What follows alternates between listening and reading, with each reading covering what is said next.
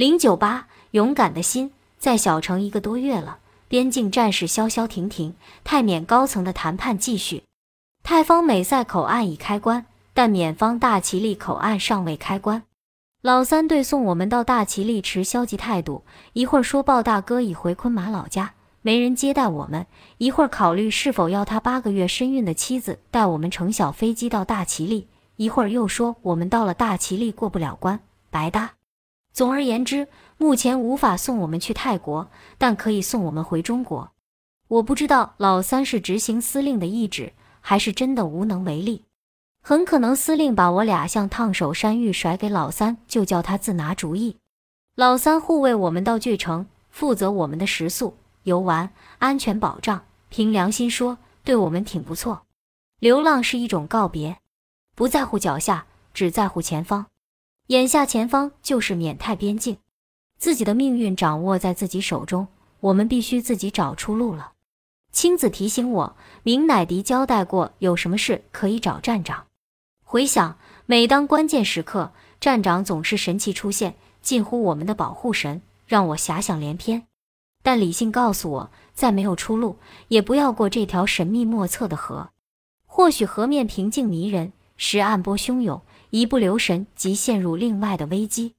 我突然想到，那个藏在贴身衣袋、跟随我们在金三角漂泊数月、尚未拨过的手机号码。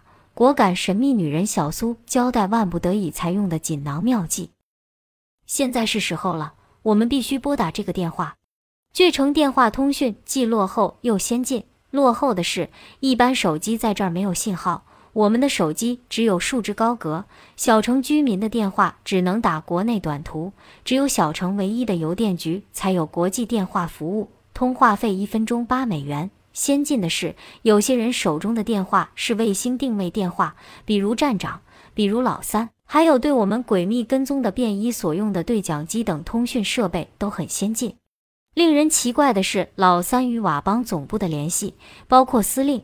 县长以及佤邦上下官员往往用一种更原始的通讯方式，比如像电影《永不消逝的电波》中孙道临饰演的地下党滴滴答答的发电报，比如写鸡毛信，由荷枪士兵驾驶大马力越野车送达。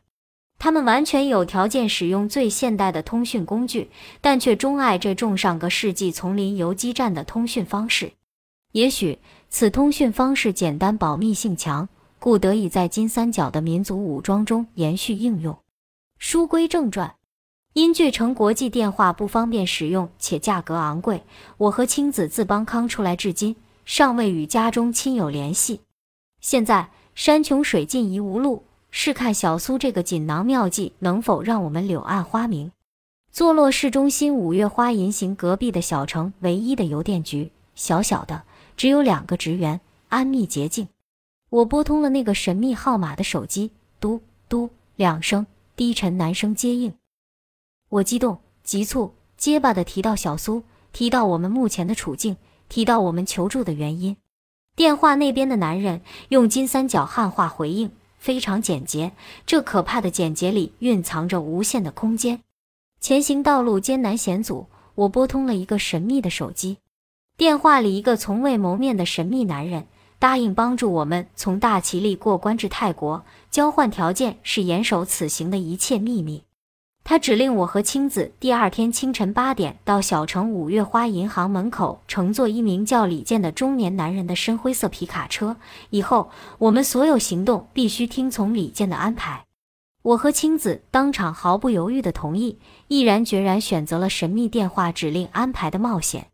勇敢的心告诉我，选择了。就要走下去，我们毫不心疼地缴了三十美元通话费，走出邮局，兴奋不已，忐忑不安。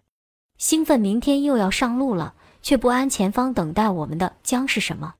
我突感一阵心跳，回头，冷峻优雅的站长驾驶着一辆越野车与我们缓缓并行，刚毅理智，沉默忧伤。我深信他已知道我们明天的远行计划。对于一个在英国受过训的金三角高级特工，现代通讯所设障碍可轻易逾越，但人与人之间无形的隔膜永远逾越不了。一种无奈的、精疲力尽的、宿命的伤感，与车上的男人、路上的女人缓缓同行。金三角情报官英俊面容掩不住的惆怅。一国追梦女子梦醒十分的悲凉，伴随危险的激情、心灵的挣扎、神奇的救助、黑色沉默的告别，所有所有与越野车一起绝尘而去。我的心里一阵刺痛，我突然意识到，我不会再见到他了。当老三听到不断给他找麻烦的我和青子第二天就要离开巨城，并不要他管时，表现出一种终于甩脱包袱的轻松，要求我们写下为自己的行为负责的字句，他好对司令交代。尽管司令将我们交给他时，曾公事公办地要求他收取我们的食宿费，此时这个侠士般的男人带着完成任务的好心情，痛快地表示分文不取我们的食宿费。我和青子欢喜雀跃，老三的漂亮怀孕的小妻子和野艳率真的姨母恋恋不舍地拉着我们的手，一遍遍地：“姐姐，姐姐，再见，再见，再见！即将做母亲的女人，但愿你肚里的孩子如老三所愿，是男孩，不是女孩。金三角女人的命比男人苦。再见，伊母，但愿你早日找到一个相爱的、强壮的，能天天搂着你睡觉。”让你心里踏实的男人，怀着勇敢的心，我们将执行神秘的电话指令，跟随一个陌生的男人奔赴战火纷飞的泰缅边境，穿越封锁的关隘，继续我们的金三角之行。古希腊寻找金羊毛的亚尔古英雄有一句名言：要紧的不是活着，要紧的是去航行。我们要紧的是去航行，要紧的是活着回到亲爱的故乡。